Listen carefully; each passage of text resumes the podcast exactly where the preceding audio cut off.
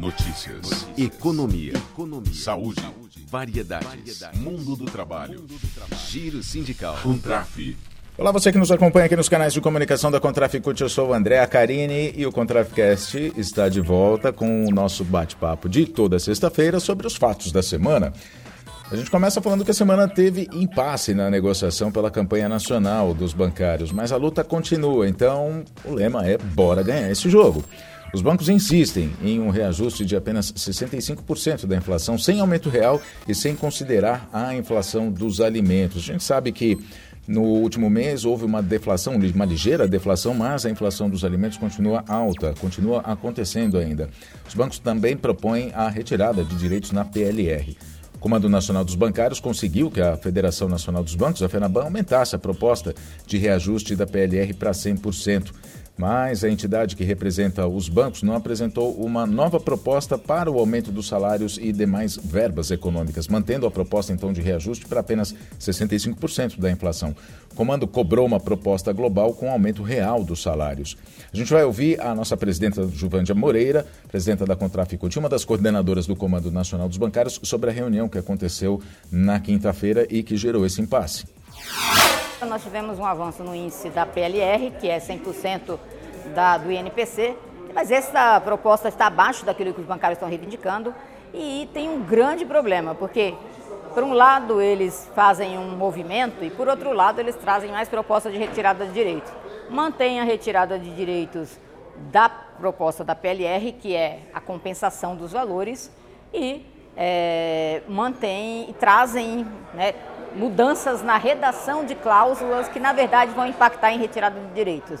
Coisa que a gente já disse no passado que não aceitava, já falamos várias vezes nessa negociação que não aceitamos e a gente vai discutir novamente essas, essa cláusula aí da, da PLR, porque nós não vamos aceitar nenhuma, nenhuma proposta de retirada de direitos. Mais uma vez, é importante participar da mobilização que os sindicatos estão fazendo.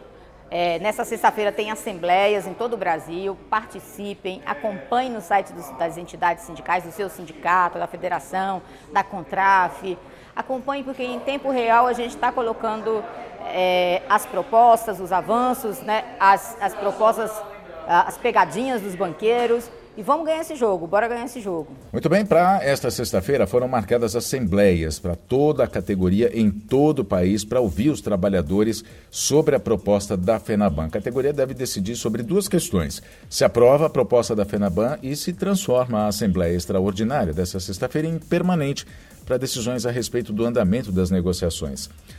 Também nesta sexta-feira, uma nova rodada de negociações e a esperança é que os bancos finalmente caiam na real, tenham consciência e apresentem uma proposta que valorize a categoria com o aumento real e a manutenção dos direitos. Essa semana também a gente vale lembrar, né? Teve muitos tuitaços para cobrar, para pressionar as entidades uh, ou os bancos, né, a FENABAN, para que apresente uma proposta que seja decente aos trabalhadores bancários, a categoria bancária. Vamos continuar falando sobre negociações. No Santander, avanços na rodada da negociação específica dos trabalhadores do banco, com o banco, obviamente. Né? O movimento sindical reverteu a proposta que reduziria o valor da PLR. A gente vai ouvir sobre isso a Lucimara Malaquias, que é coordenadora da Comissão de Organização dos Empregados do Santander.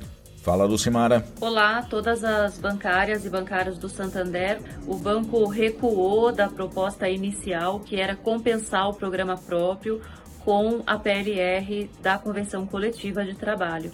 Então, com isso, permanece a regra atual, que é um somatório entre os programas próprios e a PLR, o que significa na prática um valor maior de pagamento a título de participação dos lucros. Então, esse é um avanço importantíssimo para os trabalhadores do Santander. Agora a gente tem a, está avaliando as redações de cláusulas sociais e já na próxima semana está previsto novas rodadas de negociação. Acompanhe no site do seu sindicato e se mantenha atento. Um abraço. Mais negociações. No BNB, negociação teve avanços. Um deles é a inclusão de todas as verbas extras pagas durante o ano no cálculo do 13º. Já na rodada, de na rodada de negociações do Banco do Brasil, funcionários exigiram ampliação do teletrabalho. O acordo atual limita a dois dias por semana, dias que podem, inclusive, ser feitos de uma vez só. Né? O trabalhador pode, no lugar de fazer dois dias numa semana, pode fazer quatro na outra, por exemplo, pode compensar. Mas o limite é de duas de duas uh, vezes por semana né, no teletrabalho. No BNDES, os empregados rejeitaram 98% dos empregados rejeitaram a proposta do banco por não atender às reivindicações da categoria. No Itaú, trabalhadores têm até 31 de dezembro para compensar horas negativas. A decisão foi acordada entre a comissão e a direção do banco. A extensão do prazo faz com que os trabalhadores consigam compensar o saldo de horas negativas com um limite de duas horas diárias. E agora as notícias do Brasil. Redes sociais pegaram fogo na noite dessa quinta-feira. O número de interações em referência à entrevista do ex-presidente Lula no Jornal Nacional foi a maior da semana, chegou a 15 milhões. A semana, como a gente sabe, teve tem uma rodada de entrevistas. Começou na segunda-feira com o presidente Jair Bolsonaro, na terça-feira Ciro Gomes, Lula na, nesta quinta-feira e nesta sexta-feira Simone Tebet. São os quatro mais bem colocados nas pesquisas de intenção de voto. No domingo, vai haver um debate a partir das 9 horas da noite, num pool de emissoras aí feita pela Band, pelo UOL e pela TV Cultura. E o debate promete. Afinal, todos os candidatos têm indicado, todos eles têm indicado que vão comparecer a essa, a essa rodada de, de, de conversas, a esse debate que vai ser realizado então no domingo. Ainda sobre eleições, uma dica: o TSE, numa reunião essa semana, deliberou, definiu, decidiu que o celular fica na mesa, com o mesário, ou seja, sem selfie na hora do voto, para evitar problemas maiores. O objetivo, segundo o TSE, é garantir o sigilo do voto que está previsto na Constituição. De acordo com a lei, que é lá de 1965, a Lei 14.737, a pena para quem violar ou tentar violar o sigilo do voto pode ser de até dois anos de detenção. E a gente fala também sobre jornada de trabalho aqui no Contraficast. Uma empresa de Rio das Pedras, no interior de São Paulo, reduziu a jornada de trabalho para seis horas por dia, sem redução de salários. E olha só que interessante, registrou um aumento de 25% na produtividade. Trabalhadores menos cansados, mais felizes com o tempo que agora tem para o lazer, para ficar com a família, cuidar da saúde, estudar.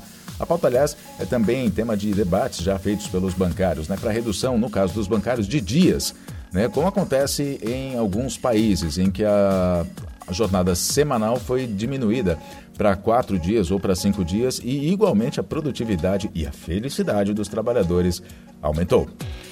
A gente termina essa edição do Contraficast, dos fatos da semana, falando sobre a economia. O Brasil registrou essa semana um total de 67 milhões e 600 mil brasileiros inadimplentes, o maior número de pessoas com contas atrasadas desde 2016, quando o levantamento começou a ser feito pela Serasa Experience, que há oito meses registra altas consecutivas, inclusive no número de inadimplentes.